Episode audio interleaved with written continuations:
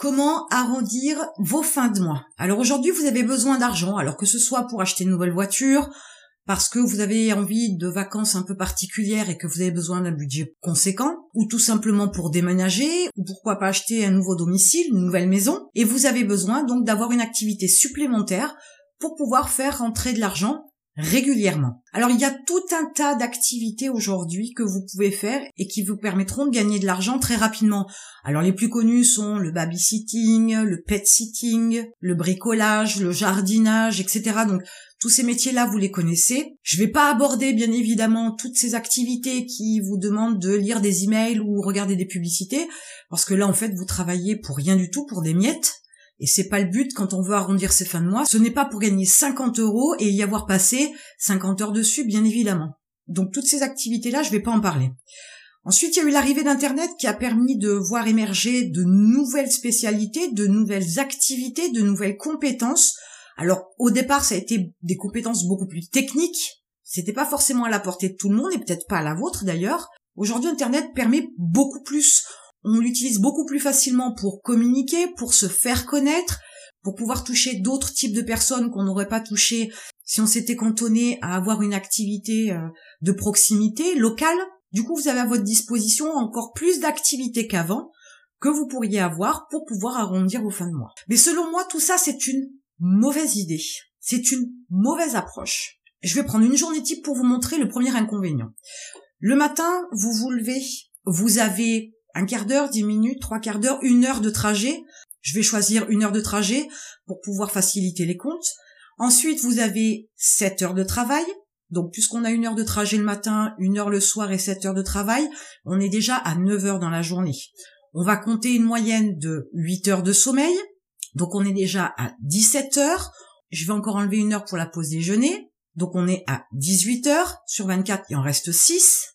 Ensuite, il vous faut compter le repas du soir, éventuellement donc le petit déjeuner du matin, les moments où vous passez sous la douche, le temps que vous passez à faire du ménage, à faire des courses, à remplir vos obligations, le médecin, le dentiste, le pressing par exemple, mais aussi aller chercher les enfants, s'occuper des enfants, et tout ça bien évidemment sur une boucle de 24 heures. Alors la première question que je vous pose c'est où est-ce que vous allez trouver le temps dans une journée de pouvoir avoir une activité qui vous permette vraiment d'arrondir vos fins de mois?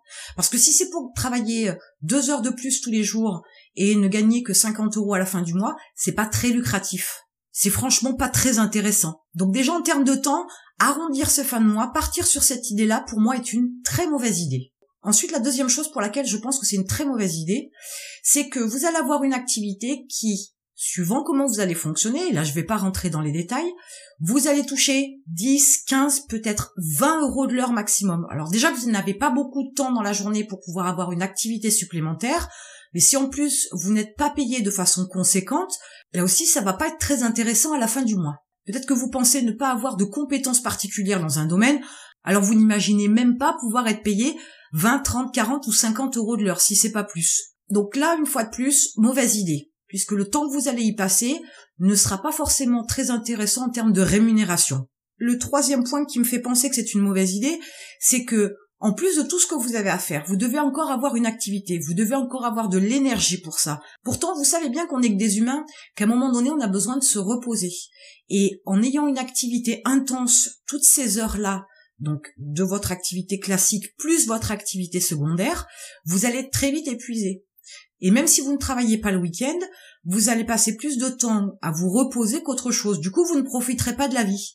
Une fois de plus, est-ce que ça vaut vraiment la peine de passer à côté de la vie pour les 3 francs 6 sous que vous allez pouvoir gagner en fin de mois pour pouvoir vous payer votre projet? Combien de temps vous allez tenir? Et là, une fois de plus, vous voyez qu'avoir une activité secondaire pour arrondir ces fins de mois, c'est franchement pas une bonne idée. Voyons maintenant un petit peu le quatrième point. Je dis toujours, quand on gagne 2000 euros, on apprend à vivre avec 2000 euros. Quand on gagne 15 000 euros, on apprend à vivre avec 15 000 euros. Quand on gagne 50 000 euros par mois, on apprend à vivre avec 50 000 euros par mois. Si demain, vous décidez d'avoir une activité supplémentaire et que ça vous rapporte un certain montant, vous allez finir par vous y habituer. Donc vous aurez du mal à décrocher. Vous aurez du mal à arrêter cette activité parce que du coup, l'argent supplémentaire que vous allez encaisser tous les mois va devenir nécessaire. Seulement, vous ne pouvez pas avoir deux activités comme ça sur le long terme et vous ne pouvez absolument pas vous imaginer avoir une carrière particulière en ayant deux jobs en même temps. C'est impossible. Donc il faudrait choisir l'un ou l'autre. Mais peut-être que l'un et l'autre ne peuvent absolument pas déboucher sur quelque chose de conséquent et à un moment donné, vous ne pourrez plus de toute façon gagner plus que ce que vous pouvez faire dans une journée. Donc là encore, pas de possibilité d'évolution. Donc c'est une très très très mauvaise idée que de vouloir avoir une seconde activité pour arrondir ses fins de mois. Alors maintenant que je vous ai dit ça, je pourrais peut-être vous proposer une solution plus intéressante. Ben figurez-vous que j'en ai une, celle tout simplement de créer votre propre activité. Alors ça peut être effrayant comme ça, mais je vous assure que aujourd'hui on est dans une époque où c'est très facile, ça peut être très vite mis en place et ça peut très vite changer votre vie, changer votre mode de fonctionnement. Vous pourrez complètement changer votre approche de la vie en ayant une activité qui soit un plus lucrative, deux qui vous prenne un peu moins de temps, trois qui vous permet de profiter de la vie et quatre qui vous permet d'avoir un objectif, une carrière, une évolution possible à tous les niveaux. Maintenant, vous vous posez sûrement la question quelle activité vous pouvez créer?